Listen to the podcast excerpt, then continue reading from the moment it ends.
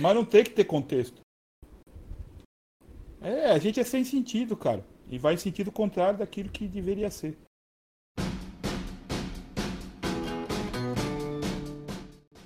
Olá, Rabujantes, tudo bom com vocês? Não se assustem, mas serei seu rosto essa semana e mais alguns que estão por vir. Pois o Tiagão vai passar por um tempo ausente aí, então se acostuma. Gustavo?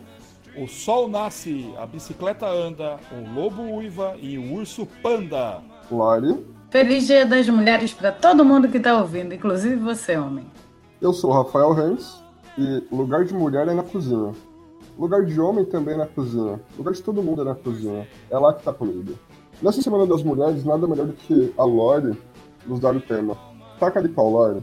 Pois é, essa semana maravilhosa, Dia das Mulheres, a gente vai homenagear as cinegrafistas, as, as cineastas mulheres. Elas fazem aproximadamente 20% de todos os filmes que são feitos. Ano passado, de todos os filmes mais rentáveis, 10% eram de cineastas mulheres. Tivemos muitos indicados ao Oscar. Pena que não tivemos indicação feminina da direção no Oscar, né? Como vocês sabem, houveram alguns protestos, como da Natalie Portman. Então, como estamos na parte da Semana da Mulher, vamos falar dos nossos filmes favoritos dirigidos pelas belas e talentosas mulheres do cinema. Bacana, bacana. Quem quer começar é, falando sobre alguma dessas mulheres que dirigiram bons filmes? Só lembrando que eu não me recordo de nenhum filme do Adam Sandler que foi dirigido por mulher. É, ele fez mulher, mas fazer, dirigir, ele não dirigiu. Então vamos lá. Eu vou começar aqui com quem começou tudo para mim. Para mim e para o mundo, né? Que é a Alice Guy Blaché. Ela dirigiu, começou em 1894 até 1922, que foi quando a produtora dela faliu, que era dela e do marido dela. Ela fez 700 filmes na, na França, né? E, e é uma das primeiras, tanto na França quanto no mundo, a dirigir filmes. E o mais impressionante, as técnicas que ela desenvolveu naquela época de filmagem é, permanecem algumas até hoje. Para quê? Para enfeiar o filme, para deixar ele mais escuro, para deixar ele mais sombrio, para deixar ele mais é, tenso o clima da cena que está sendo filmada. Então, mais triste. Tudo isso são técnicas que ela inventou. Pena que muitos dos filmes, a maioria deles, se perderam com o tempo, mas existem alguns ainda disponíveis para poder ver. Então, Alice Guy Blanchet fica a minha homenagem. Tem algum exemplo de filme feito por ela, Google? Aí que tá, eu não achei, porque provavelmente deve estar em francês o nome, eu não saberia ler aqui e teria que pesquisar mais a fundo. Era para ter me mandado. Ah, você fala francês, né? Eu esqueci disso. não, fica a dica aí pros ouvintes buscarem. É, depois eu mando e a gente faz um adendo depois. Na página. A gente coloca lá no nosso Instagram. Sim. Lembrando para quem quiser nos seguir, é podcast Rabujantes. Só buscar no Insta que vocês encontram facilmente. Agora, é, já, já partindo dessa, podemos citar aqui alguém que eu acho muito legal. É a Sofia Coppola. Eu gosto muito do Lost in Translation, que é o Encontros e Desencontros não só porque tem o Murray, mas porque é, é, é demais. O filme é muito é bem, bem dirigido, a, a, a sensação que ele passa é, é perfeita de você realmente tá, tá como o título do, do filme diz, perdido na tradução. E no translado também de você ter que ir até o Japão e ficar lá é muito surreal. É como se você fosse para outro planeta, né? É muito, muito legal essa sensação que o filme consegue passar. A Sofia Coppola é aquela que participou também do Poderoso Chefão. Além de diretor, ela é atriz, não é? Ela mesmo. Ela é sobrinha do diretor. Ela é prima do Nicolas Cage também, não é? É. É, porque ele só muda o nome, né? Ela começou como atriz, mas se descobriu como diretora. Sim, inclusive o, o melhor dela eu acho que é o primeiro, que é o, o The Virgin Suicides, de 99. Nossa, esse filme é maravilhoso. É muito legal. Todo, todos os adolescentes daquela época piravam nisso. E nem tava desconfiado que era ela que dirigia. Ninguém assim assistia e falou, nossa, que filme da hora, quem será o diretor? Aí depois que já tava mais adulto que ia ver que era a Sofia Coppola que tinha feito. O filme dela que eu lembro é, que não é tão recente, mas já é nos 2000, é aquele Blind Ring, a gangue de Hollywood, as meninas faziam pesquisa para saber quem estava viajando para poder roubar as casas dos famosos. Tipo um documentário. Então, eu não lembro exatamente se é um documentário, eu acho que é um filme mesmo, é um filme é estilo independente. Não, não, é que ela, ela tentou retratar como se fosse um documentário. É, um- é um falso documentário. Tem um Isso. nome. Tem um nome pra isso que o Nerd Rabugento sempre fala e eu sempre esqueço. Que é tipo o Spinal Tap, é um falso documentário. É um mockumentário, acho que é isso o termo. Mockumentário. Isso. Eu gosto muito de Maria Antonieta com ela, porque ela lança a dúvida, né? Que será que Maria Antonieta era tudo isso que falavam mesmo, né? Ela é humanizada o personagem. Eu gosto muito da versão dela de Maria Antonieta. É, na verdade, todas as mulheres daquele, daquele século, né? é, é, fica essa dúvida.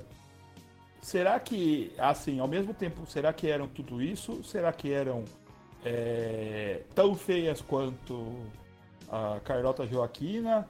Será que eram tão, fei tão feias ou tão bonitas? Ou eram tão baixinhas ou tão altas, tão poderosas? É, é meio inseguro, né? Você afirmar alguma coisa. Porque não existia fotografia. E tem a parte histórica, né? Que, que sempre quem conta a história é que, que tá do lado da, que venceu, né? É igual Cleópatra. Cleópatra diz que era super poderosa, mas não sei. A história retrata como se fosse uma bela mulher, fala que ela tomava banho, alguns banhos exóticos. Sim, agora uma, uma, uma que todo mundo garante que era muito bonita era a Helena de Troia. Pois é, mas aí a gente tem que ver que a, a, a fonte são masculinas, né? Então é, é bem complicado, assim. Sim. Tipo, Helena de Troia, a galera queria o reino. A Cleópatra era uma mulher independente. Então, tem relatos bem divergentes em relação a isso, né?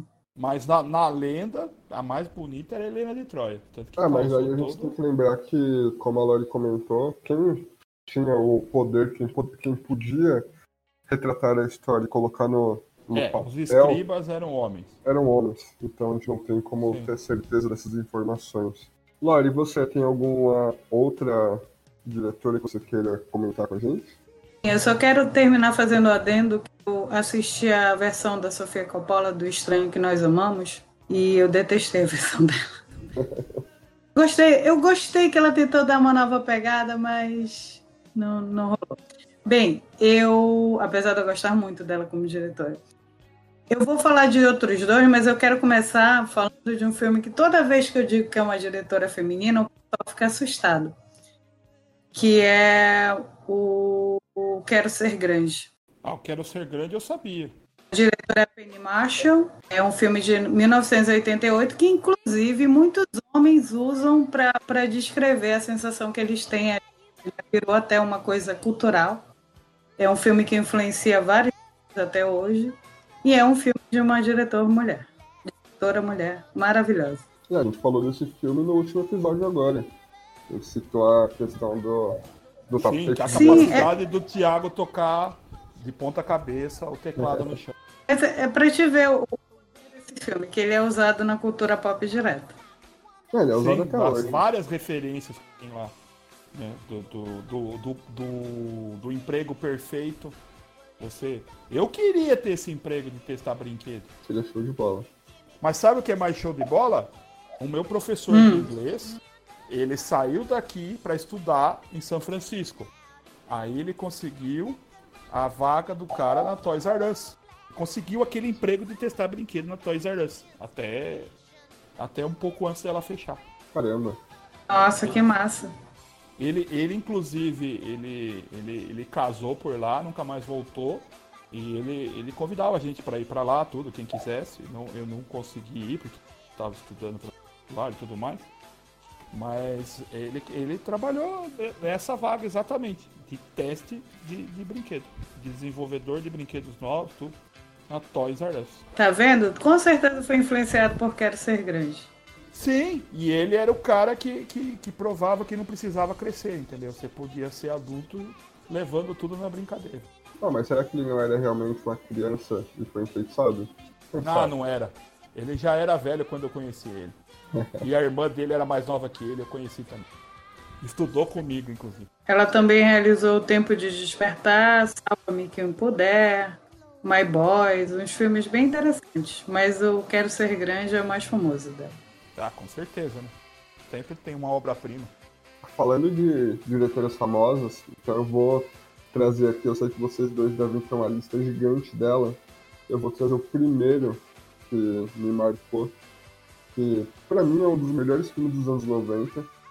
E para mim é o melhor filme de aventura, porque ele não é um filme de ação, como dizem. Ele é de 91. É de 91? Ah, é de 91. 91. E é onde é o filme que eu é onde eu conheci o, como diz o, o Sonic na animação, o Deus que ama. Então, Caçadores de Emoção, da diretora Catherine Bigelow. Além dela ter feito Caçadores de Emoção e já ter, ter cativado um público especial só com esse filme, ela ainda é a única mulher a ter ganho um prêmio de direção e ter apavorado Avatar, né? Que foi Sim. com Guerra ao Terror. E a Caitlyn, ela tem alguns outros filmes também, além do, além do Caçadores de Emoção e do Guerra ao Terror. Ela, para mim, é uma das maiores diretoras. Cá entre nós, isso na minha opinião pessoal, subjetiva. Nossa, Caçadores de Emoção é um clássico maravilhoso e a versão. Aquelas máscaras são usadas até hoje. Nossa, é verdade. É referência para tudo. Qualquer assaltante que tem uma máscara daquela. Só não entendo como o Ken Reeves pegava onda mais branco do que eu, mano. Isso não dá para entender, olha. Olha que gozado, eu tava vendo uma informação aqui agora que eu só agora que eu percebi. A direção é da Kathleen Bigelow, mas a produção é do James Cameron. Sim. Quer dizer, e, é, e ela acabou ganhando com a Terra do Terror e, e derrubou ele também, anos mais tarde. É, é isso que é mais impressionante. Ela, ela tirou o Oscar de melhor diretor dele.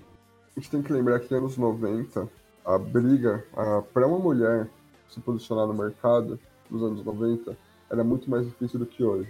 E nos anos 90, as mulheres começaram a ter representatividade é, de uma forma meio que apoiada. Você pode até perceber, você pega alguns vídeos de é, celebrações, você pega alguns eventos onde teriam diretores e teriam é, pessoas do meio, as diretoras elas se apoiavam ao ponto de sentarem juntas. Nessa semana, ou semana passada, salvo engano, é, aconteceu uma situação na premiação francesa, onde não vou me recordar o nome do diretor agora, que foi acusado de. Foi acusado não, ele foi. Ele já foi julgado e foi punido por estupro ou por abuso. Ele foi premiado. É, foi por abuso. Por, por abuso? abuso? Por abuso.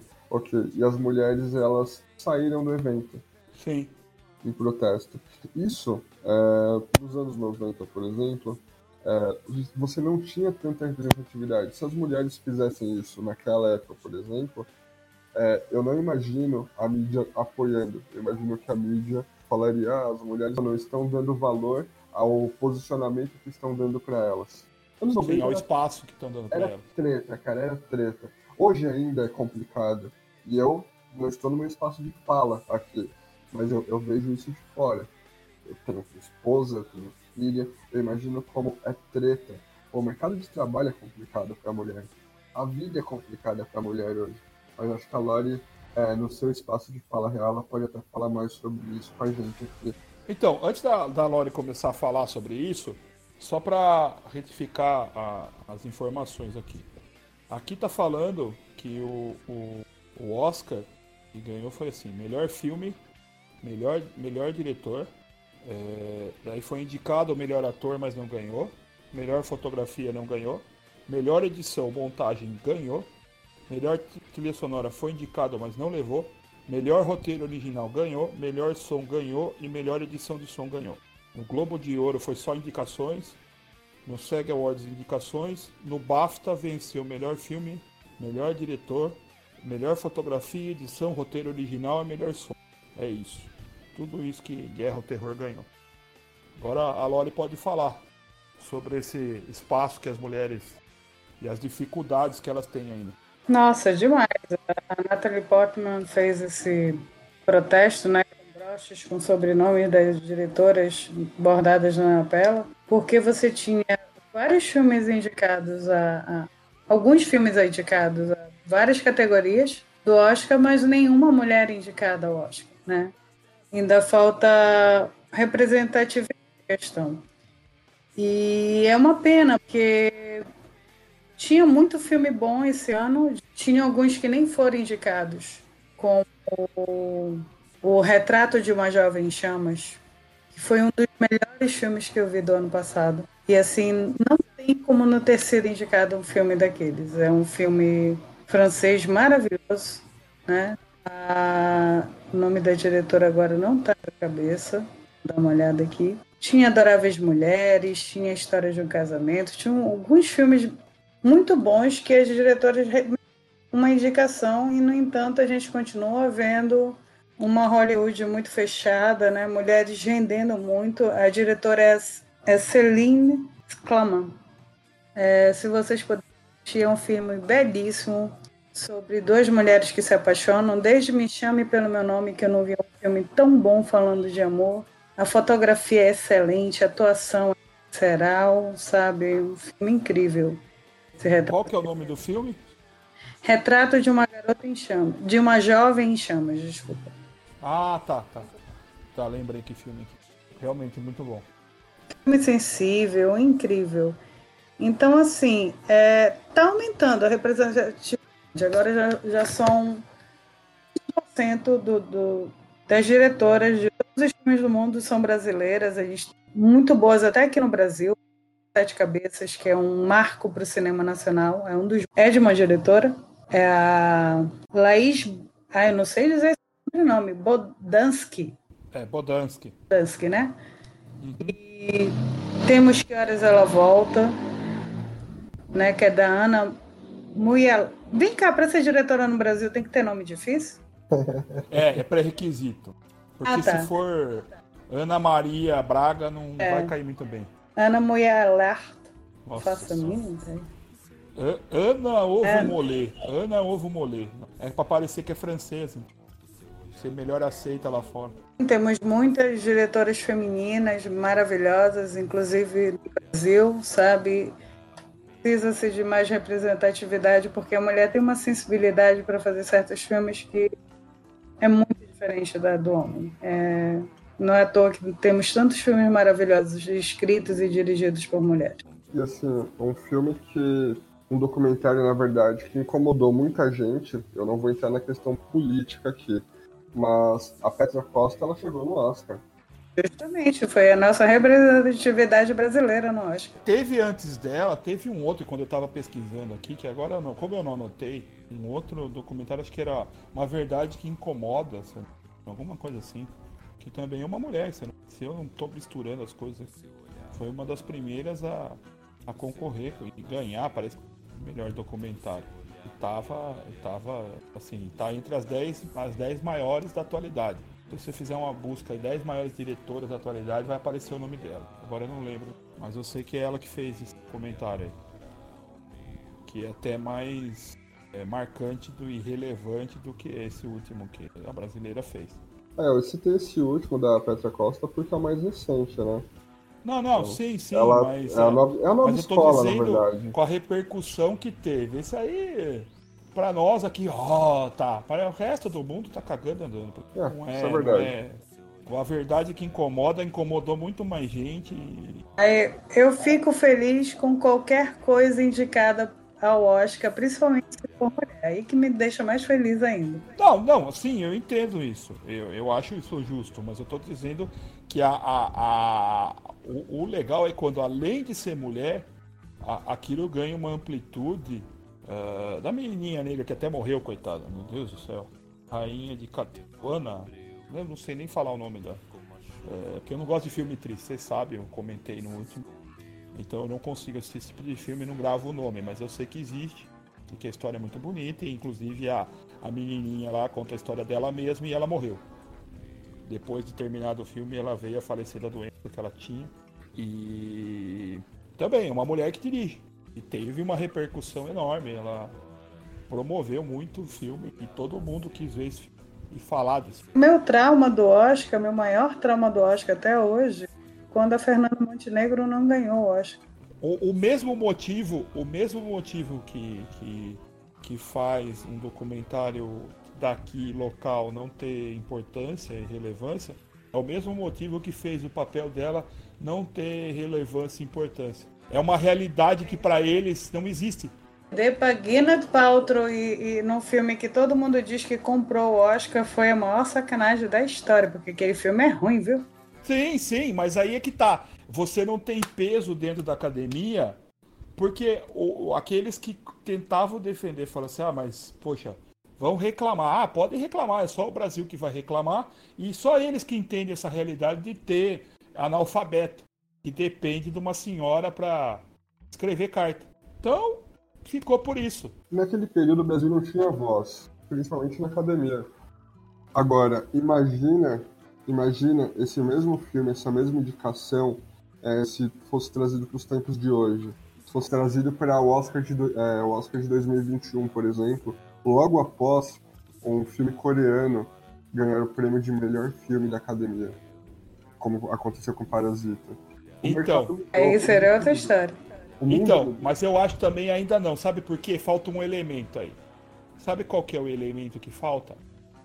Oh. Aquela coisa de cutucar um assunto que para o país é, é, obviamente, escancaradamente é, proibido, que todo mundo sabe que se falar isso, é, o governo vai cair de pau e vai cutucar o governo, vai cutucar todo mundo que, que, que vive lá que foi a questão da pobreza, da, da discrepância entre pobre e rico, da, da, da a, como fala, descriminalização, né? A criminalização do, do pobre, de, de, de ser parasita, de ser isso. Coisas que em outros países é abordado isso e entendeu? Ninguém, ninguém fala mais nada, ninguém reclama, fala, ó, oh, não fala assim, não é assim, é ser humano. Não, pera lá, sabe? Não, não, Cara, as coisas não ao meu ver, ao meu ver, sabe quem levaria um Oscar de melhor filme, mas pelo que eu sei já abandonou até porque é, o primeiro filme e o segundo filme quase mataram ele, José Padilha. Fugindo um pouco do tema, mas entrando nessa situação de filme brasileiro que chegaria no Oscar. Se ele faz um Tropa de Elite 3, ainda mais com a situação política que o Brasil tem hoje, ele levava um Oscar. Até porque aí ele conseguiria agora fazer, fazer o mundo entender da, que é uma da... situação que está acontecendo no mundo inteiro. Sim, e outra, agora com essa, com essa amizade que nós temos entre o nosso presidente e, a, e o Trump, ele conseguiria fazer alguma ligação, poderia comentar sobre os Estados Unidos, a interferência que os Estados Unidos têm na política nacional hoje, na verdade na política mundial. Então ele conseguiria mostrar para o mundo o que realmente acontece no Rio de Janeiro com o BOP, né, com a tropa de elite, mas expandindo aí por questões de tráfico de armas, tráfico de entorpecentes, criminalidade, o turismo, que ainda é feito muito turismo sexual no Brasil e é o maior turista que vem para cá, o maior número de turistas que vem para cá são os americanos. Então, assim, o Padilha conseguiria levar um filme para o Oscar facilmente. Mas, pelo que eu sei, por ter sido ameaçado e ter sido caçado até por milícias. Ele disse isso claramente em algumas entrevistas que ele deu, em alguns documentários no, nos quais ele participou, é, falando sobre a produção do Tropa de Elite. Então, assim, o Padilha, hoje ele nem mora mais no Brasil, porque se ele vier pra cá, a milícia pega ele. O cara escancarou pro mundo. Foi bem visto? Não era o momento, não era a época. Para nós brasileiros, não passa de um filme de ação que mostra um pouco de política, que caiu no esquecimento. Lá pra fora, ah, isso aí é, é só mais um filme de fantasia. O Brasil não é tudo isso. Ah, o gringo, ele, o americano, ele pensa, não, quando eu vou pro, quando eu vou pro Rio pro carnaval, tem belas mulheres, é tudo seguro, é tudo tranquilo. Não vejo problemas. Mas ele não passa por perto do problema. Vamos voltar pro tema? É, voltando pro tema, eu vou citar a, a Penelope Spheres que ela fez um, um, filme que eu acho muito legal, que é referência dos anos 90, que é Quanto Mais Idiota Melhor. Boa, muito boa. Que, que eu não sei se a Lori gosta, mas é a cena que mais me fez dar risada, é, fora a cena que elevou Bohemian Rhapsody pra, pra todo mundo conhecer, né? Marcou os anos 90, que é eles cantando dentro do carro. O, o, é a cena que o Garfield, o loirinho lá, tá no posto de gasolina e ele começa a zoar com uma, com uma, uma arma que é uma pistolinha de. É uma lixadeira, na verdade. E ele pega e fica. Pium, pium, e, e fica zoando como se fosse Star Wars. Aí nisso hum. encosta uma Ferrari do lado dele, assim. Ele pega e. Pium, e dá aquela lixada na lateral oposta. E o motorista desce do outro lado e não vê. Aí ele pega, olha para um lado, olha para o outro, larga a pistolinha e sai andando no silêncio. Aquela cena fez eu dar risada. Nossa, foi muito boa, muito bem sacado aquele filme. Nossa, eu, eu amo muito esse filme. Inclusive, eu tenho os pops deles. Eu adoro esse filme. Ah, sim. Eu, eu queria ter um programa. Eu queria ter um programa Wayne's World quando começou o YouTube, mas não tinha com quem fazer. Wayne's World, Wayne's World. Wayne's World. Cool. Party time, excellent. Esse, esse era excelente. E a hora que ele pega e sugando meu cérebro lá com o aspirador de pó. Lá muito legal. Então, e a Penélope, ela fez uma baita de uma sequência nos anos 90 que todo mundo assistiu. Em 92 ela fez o Quanto Mais Idiota Melhor.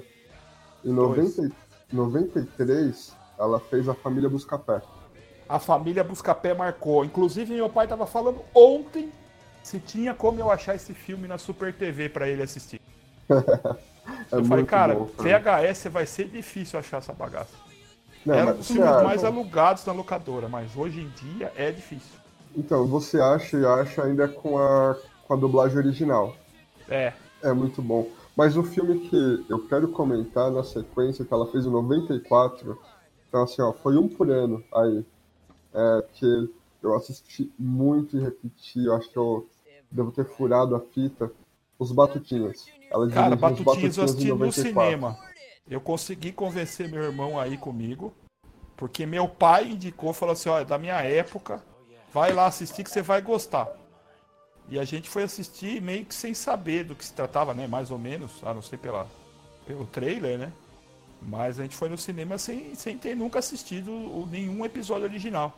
Então, Depois que a gente foi atrás. E ela é diretora desse filme e coautora. Hum, isso eu não sabia, nem imaginava. E os novos Batutinhos de 2014 a gente nem entra nesse assunto. É ah, eu nem, eu nem, nem sabia que tinha. Agora, uma que eu quero citar aqui é a Pat Jenkins. Não tem nada a ver com o Leroy Jenkins, que é um bruta vacilão, que fez Wonder Woman. E fez Nossa, um favor. Nossa, melhor filme de heroína ever. Não, mas ela, ela fez um favor para todos os tarados por sovaco. Ela mostrou o sovaco mais bonito do mundo várias e várias vezes. Pode ver, toda hora dá um close no sovaco da, da Galgadu. Não só no sovaco, né? Não, mas o sovaco aparece mais que a bunda dela, não adianta. Pode contar. Olha, mas eu acho que qualquer parte dela é linda, porque aquela mulher é maravilhosa, incrível, nasceu pra. Meu irmão falou que chupava o sovaco. Chupava não, lambia. Desculpa. Olha, eu vi bem de pertinho lá na CCXP, no negócio da Omelete, eu não tava no, no auditório nesse dia. Que mulher linda e simpática, sabe, atenciosa, e aquela gente vê que tá ali fazendo com gosto, porque ela ama o personagem e a Paty também estava, outra pessoa maravilhosa, sabe? Eu tive a oportunidade de vê-las bem de pertinho. Você, você, você entrevistou ela? Não, não, quem me dera. Eu tava perto do, do negocinho da Omelete, fica lá do lado de fora pra galera que não conseguiu o auditório ver. Falando em auditório CCXP, eu estava no auditório do filme da Arlequina, que tava todo aquele elenco maravilhoso da mulherada lá. E, gente, outra pessoa que é a mais fofa do mundo é a, a Margot Robbie. Nossa, que mulher linda e maravilhosa. E todo elenco. Eu falei, se eu, se eu tivesse lá, eu tinha entrevistado ela, tinha sequestrado ela. Né? E tinha levado uma paçoca. E é assim, foi um momento muito. É, tinha entregado a paçoca, verdade. Hum. Não esqueçamos da paçoca real que eu ia entregar pra ela. Essa, essa é a minha missão para Comic Con desse ano. Momento muito girl power, porque martelos infláveis para todos que estavam no auditório. Subiram 20 é, é, cosplayers da Arlequina no palco, começaram a dançar junto com os atores, com as atrizes, com a, a, diretora. Foi a coisa mais linda que eu vi na CCXP ano passado. E você não tava de cosplayer de Arlequina? Infelizmente eu não tava de Arlequina, olha, que coisa. Eu estava de outra personagem. Ó, você perdeu, você perdeu, você... Então, você perdeu a oportunidade de se infiltrar. Olha a falta de informação. Ô, Tiago, vê se da próxima vez passa a informação certa pra menina. Vai mandar repórter lá desfantasiado errado, pô. Ah, é. Gente, mudando de assunto, eu quero falar de um filme maravilhoso que me fez tornar apaixonada pelos Beatles quando eu assisti, que foi Across the Universe. Eu não gostava de Beatles, apesar de ter sido criada numa casa que se ouvia Beatles, eu era do time do The Doors. Do Rolling Stones.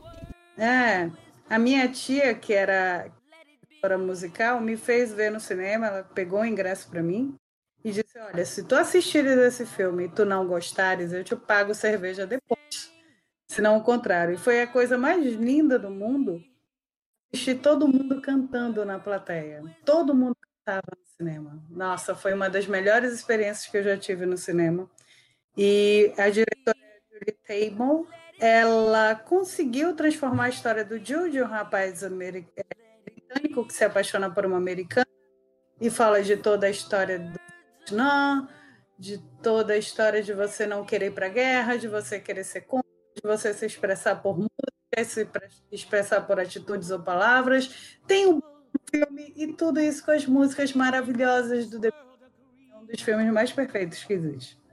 É, isso é uma das coisas que você falou agora, de se expressar por música e não por palavras, que às vezes eu uso. Eu não consigo falar para a pessoa que está do meu lado o que eu sinto, ou o que eu estou sentindo naquele momento, ou o que eu estou pensando.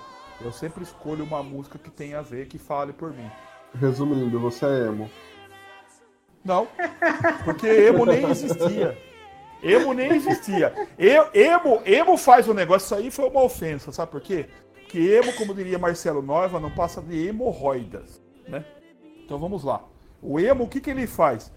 Ele pega, ele usa um topetinho ridículo, que ele não sabe para que lado ele põe, se ele põe para baixo, põe para cima, ele fula a orelha, pin, pinta pinta a cara de, de preto para parecer que tá chorando e tá com olheira.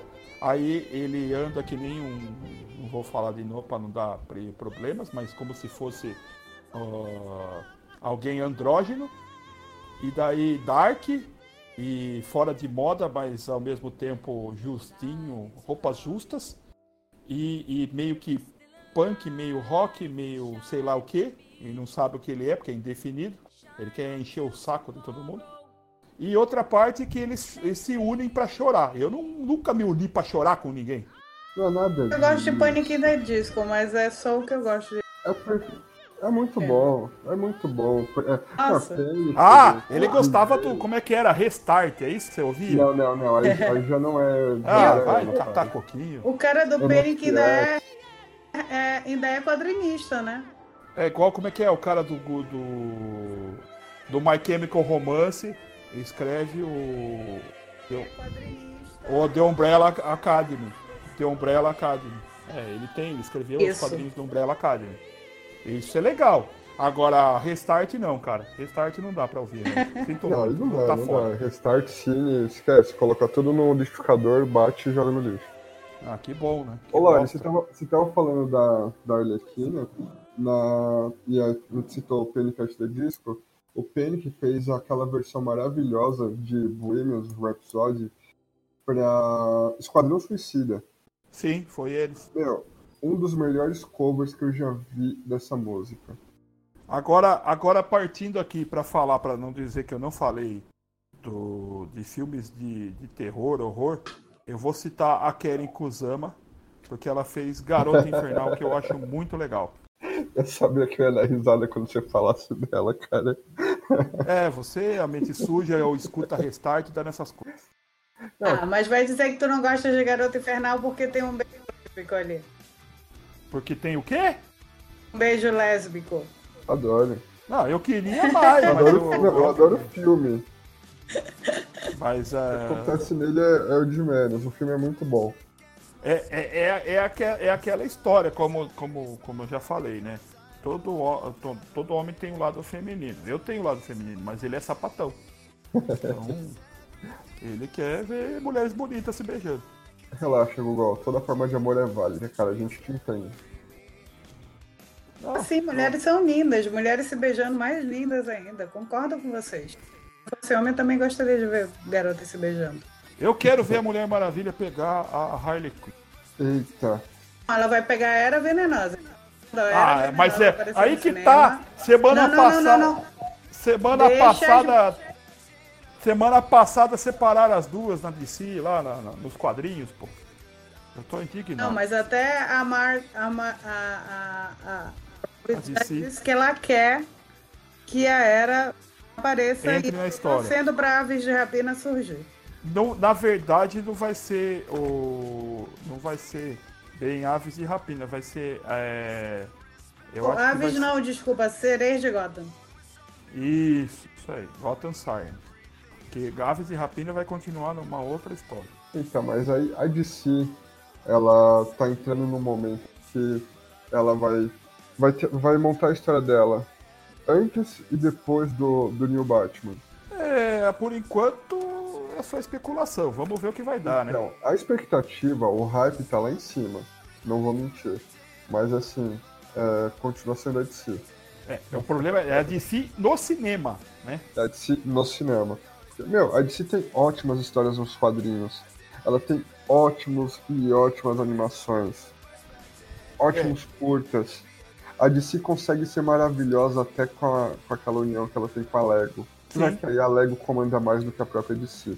Mas nos filmes, cara, DC no cinema, ela peca muito. É, e, e, o triste, o triste disso tudo é que a partir dessa semana nos Estados Unidos e até o meio, meio do mês que vem, se eu não me engano, vai estar tá sendo decidido se vai ter um, dois ou três reboots.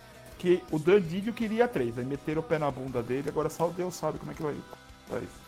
E quem que três vai ser demais. Quem que eles querem? Três é demais, é uma boa. É, quem que eles querem rebutar agora? Não, eles querem rebutar tudo. Tudo? Tudo. Tudo. É, é eles, é uma boa, eles rebutaram porque... pra enfiar o Watchmen. Aí eles rebutaram pra poder consertar o universo e enfiar o, o Wally West de volta. Que era o Flash, que tinha ficado meio malucão lá. Aí agora eles vão rebutar através do Superman Prime, ou Superboy Prime, desculpa e depois eles vão pegar e rebutar para inserir a que seria a quinta geração. Nossa. Daí eles desistiram meio que essa da quinta geração, porque como tem contrato com filmes, licenciamento de brinquedo e tudo, eles não querem perder Super-Homem, Mulher Maravilha e Batman, que é a Santíssima Trindade da DC. Ah, e os outros 40 e poucos personagens dos Novos 52 que já estão aí bem bem, bem é, trabalhados no mercado. É, também. Então, sei lá, cara. A, a, DC, a DC tá, tá complicada. Eu espero que ela se resolva até o meio do mês que vem. Porque senão fica difícil. Porque ela tá vendendo hoje mais arcos antigos fechados ou histórias é, em realidades alternativas, como Metal, ou Batman que ri, ou tantas outras que ela lançou mais para adulto, do que as revistas mensais. É, eles anunciaram que a próxima animação do Darkseid vai ser a última do universo compartilhado também. Né? E assim, eu gostaria que fosse uma animação maior, duas partes, porque para terminar de explorar esse universo compartilhado. Que, poxa, todo mundo adorou o crossover da, da Warner, seria maravilhoso ter um, um, um crossover também na animação crossover, né? Que é o que eles estão pretendendo. Agora, eu não tenho problema com histórias que não sejam de universo compartilhado. Não acho necessário, mesmo porque fica sempre pontas soltas, erros de script, é meio complicado isso.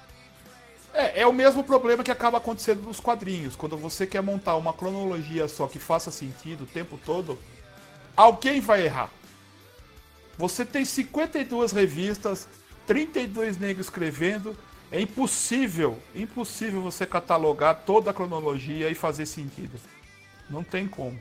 Voltando ao assunto, é, que eu tô eu fiquei triste que eu fui pesquisar sobre filmes de terror feminino, né? Tem o que o Gustavo acabou de falar, do Garoto Infernal. Tem o Round, que tá na Netflix. Tem mais uns três, assim. Mas eu me surpreendi que eu não sabia. Aliás, eu sabia, eu não lembrava que Psicopata Americana é dirigido por uma mulher. Sim, sim. Na época ela queria o Leonardo DiCaprio para interpretar, só que ela é uma diretora mais de filmes é, de baixo orçamento e aí ela viu que ia crescer exponencialmente o filme se o Leonardo DiCaprio estivesse no filme, né? E ainda bem que ela não chamou, que a gente tem o, o maravilhoso é, americano com o Christian Slater, né? O, o, Christian Bale. Christian Bale. A diretora desse filme é a Mary Harron. Isso. Tava vendo aqui. Viu, Lore? Você falou que você pesquisou para ver né, das diretoras de filme de terror, mas eu não sei, talvez eu tenha visto errado, mas não tem, não tem diretoras de, de filmes de terror coreano? Pois é, eu acho que eu pesquisei foram só as, as americanas e as francesas. Eu não vi diretoras de, de, de terror americano, ou coreano. coreano. É porque eu acho que eu vi na passagem, assim, na hora de escolher quem que eu ia falar, eu acho que eu vi eu citando da atualidade, tava lá alguma assim. Tinha, tinha uma diretora. É, é porque eles, eles queriam balancear, né? Tinha uma diretora negra, tinha uma diretora asiática, tinha uma diretora pioneira, tinha uma mais antiga. Aí eles citavam, iam citando as 10 mais influentes, assim, com o passar do tempo, até chegar no ano passado, que foi quando deu o boom das diretoras e produtoras, né? Então, dá, dá para ter uma bastante ideia. Essa Mary, ela é muito ela, ela dirigiu Charlie 6, que é do Charlie Manson, Um Tiro para Angel Warhol, que eu adoro, e o Betty Page, um filme excelente sobre a história da Betty Page, que foi bem triste. Ah, sim, sim. Acho que ela é referência da cultura pop até hoje, né? Sim, é, é muito, é muito bom esse filme. Vocês entraram aí em diretores de filmes de terror. Eu vou fazer uma menção honrosa aqui a Mary Lambert, que foi diretora de Cemitério Maldito, de 89, que é a adaptação do livro do Stephen King, do cinema. Que, que apesar de tudo, eu considero que tá pau a pau com a, a, a última versão. Tem gente que até considera melhor, eu, eu, eu não sei. Eu não sei se é porque eu gostei mais dessa última, apesar de ter muita gente criticado. Eu gostei mais do último, mas assim, o Cemitério Primeiro é um clássico. Não é bom, mas é um clássico, né?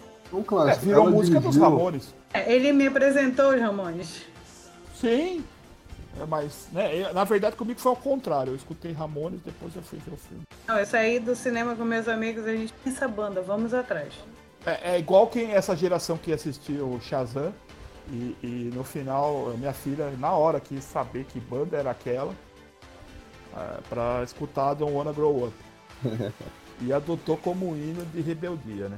Essa geração atual é muito engraçada. Eu tava assistindo o It, teve uma piada da Molly Ringwald e todo mundo me olhou assim, quem é? É. Como assim? Vocês nunca viram o filme do John Cooks? Como assim? Que é, minha, filha, minha, minha filha perguntou a mesma coisa. Ela falou, quem é Molly Ringwald? Aí eu mostrei Mas pra os meus amigos têm na faixa de 20, 30 anos. Como assim não sabem? O que que eles andaram assistindo? É isso. Certeza que só assistiram a Globo. Nas piores fases ainda. ou, ou se não, cresceram assistindo Castelo Ratimbum. Aí tudo bem. Tudo bem nada. É, é aí que tá a nossa diferença de geração. Sabe que como é que era a diferença? Sabe os trouxas que tem no, no Harry Potter que nós falamos? Era quem assistia Castelo Ratimbum. Ou, na verdade, só Ratimbum. Que não era Castelo Ratimbum. Era a diferença, assim. Quem era esperto na escola assistia Show da Xuxa, Bozo, né? Bozo, que veio antes. Show Balão Mágico, Show da Xuxa. É, Sérgio Malandro ou Mara Maravilha. Quem tomava sorvete pela testa e caía em qualquer brincadeira, pegadinha e era que a gente chamava de os bolhas, é quem assistia Ratimbun e os programas da cultura, infelizmente. Curumim, Globe Globe, Bambalalão. É, era triste. Ah, eu sou da época do final da TV Xuxa e início da era TV Globinho. Eu vi o início e o final da TV Globinho. TV Colosso foi o melhor bagulho que já teve na TV. Eu era muito pequeno. Porque era legal no começo TV Colosso, porque ensinava coisas além, assim, como se fosse Fila César, mas ia além. Por quê? Mostrava Shakespeare, tinha um trecho, Grande Teatro Colossal, e mostrava um trecho de uma peça qualquer, ou de Shakespeare, ou de algum, algum renomado, entendeu? De Dumas, alguma coisa, sempre tinha um trechinho famoso, da onde veio a frase ser ou não ser, eis a questão. Aí, Júlio, Romeu e Julieta, tudo tava lá.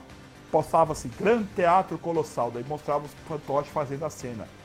Meu, era muito legal. Tinha o Thunderdog que imitava o Thunderbird, tinha o Walter Gate que imitava o William Bonner, que era apresentador do, do telejornal Colossal. Então tinha toda uma, uma estrutura ali é, muito legal. Ensinava muita coisa, fora os desenhos que eram legais. O próprio, só a atração do, da TV Colosso no começo era muito boa. Educava e ensinava muita coisa.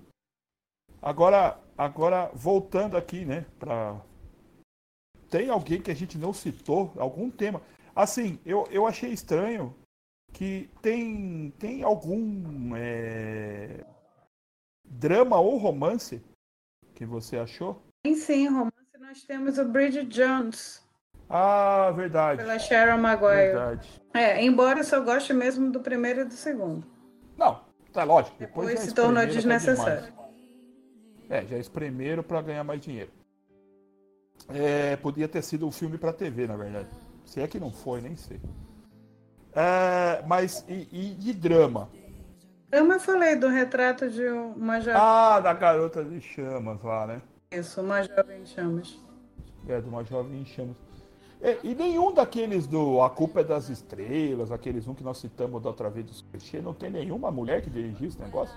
Não sei te dizer lembro agora. Meu, nem meu, meu, meu, meu destino, seu amor, aquelas coisas lá. Nada. Nenhuma mulher dirigiu. De filme recente, cara, que a gente até citou nos podcasts passados, a gente tem é, um que tem diretora mulher, que é o Bird Box. Ah, a, verdade. Que a diretora é a Suzanne Bayer, ou Beer. Mas que eu lembre só. É, antes era bem. Carol. Vendo aqui Carol? o filme Carol que é um, um, drama lésbico também com a, com a Kate Blanchett. Ah, tá, tá, tá, lembrei agora. Tem Desobediência, que é muito bom, de 2018, com a Rachel e a Rachel Weisz. Monster Ball também.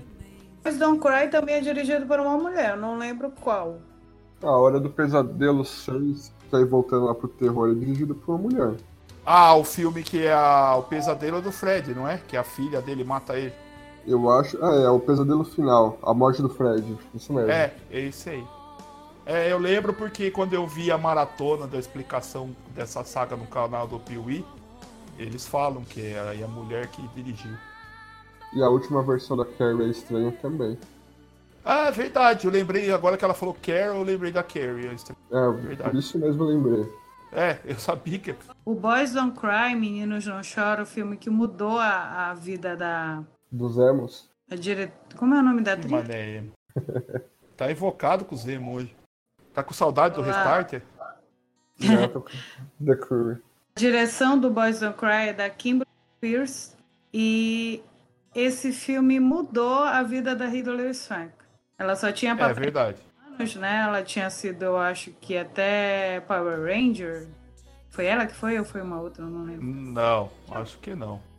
Ela, a Hilary Swank. Não, a Hilary Swank foi Karate Kid. Karate Kid e ela foi também de. Eu acho que ela foi Power Ranger, não foi? Eu acho que ela foi Ranger Rosa. Não, não, o que? Tá não. louco? Ela não é a Kimberly. Pelo amor de Deus, gente. Certeza, a Kimberly é bem cara. mais bonita que ela. Ela fez aquele Barrados no Baile também. Ela só tinha esses papéis de TV, né?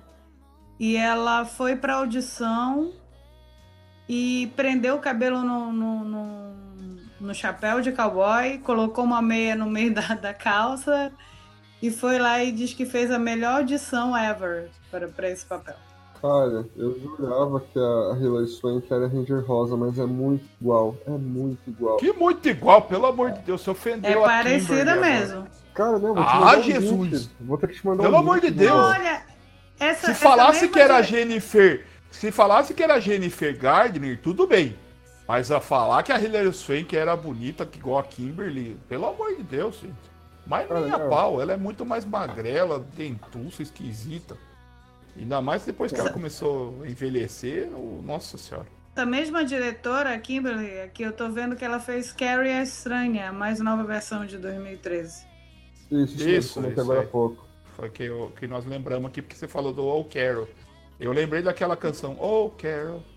Daí ele falou, eu falei, tem alguma coisa a ver com a Carol Estrela. Daí ele lembrou. Aliás, o documentário sobre a história de Boys Don't Cry também é muito bom. É, tem uma coisa vai puxando a outra. E o mais legal eram todas as garotas entrevistadas dizendo que ele tinha sido o melhor namorado delas. Eu, gente, como assim? É, pra aí que tá, né? A síndrome de Estocolmo. O melhor namorado existe, ele é mulher. É. Vai ter que ver o, o nível alcoólico da pessoa também, né? Será que estava sã e sóbrio? Não fala isso, né? Não esclarece. Estava em sã consciência. Se foi no escurinho, não foi.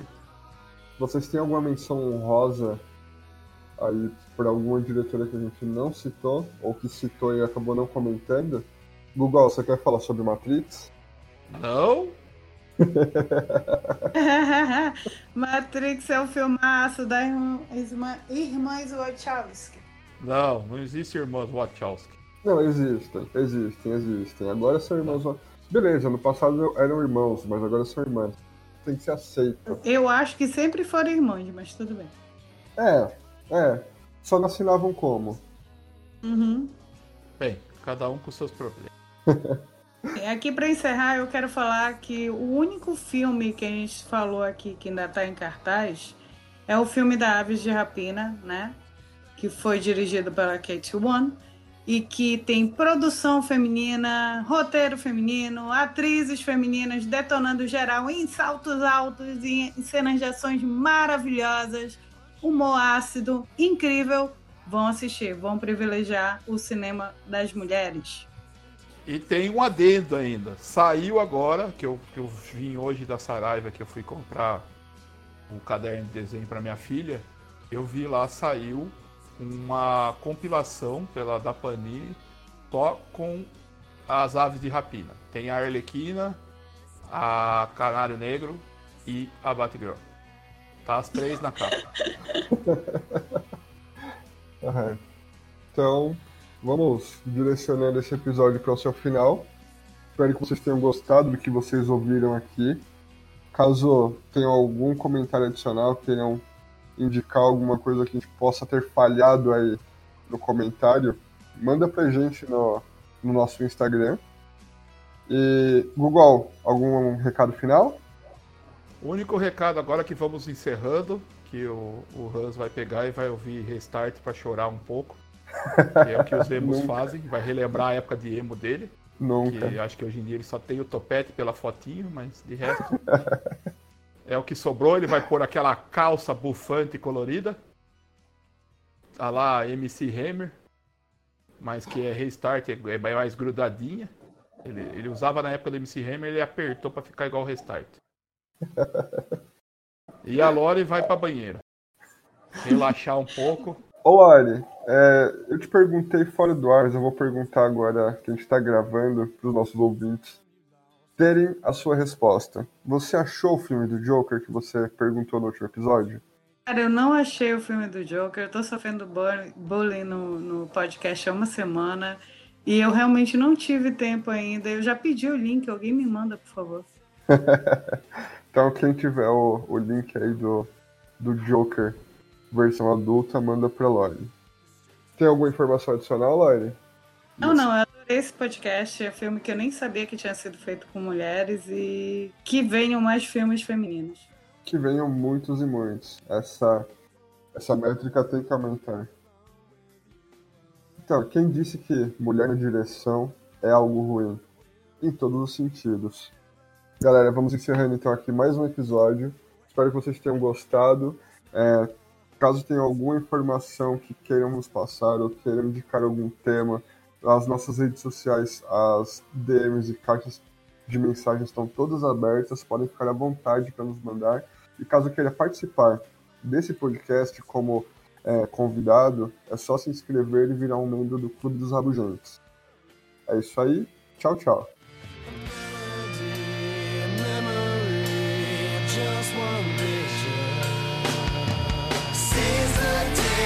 Down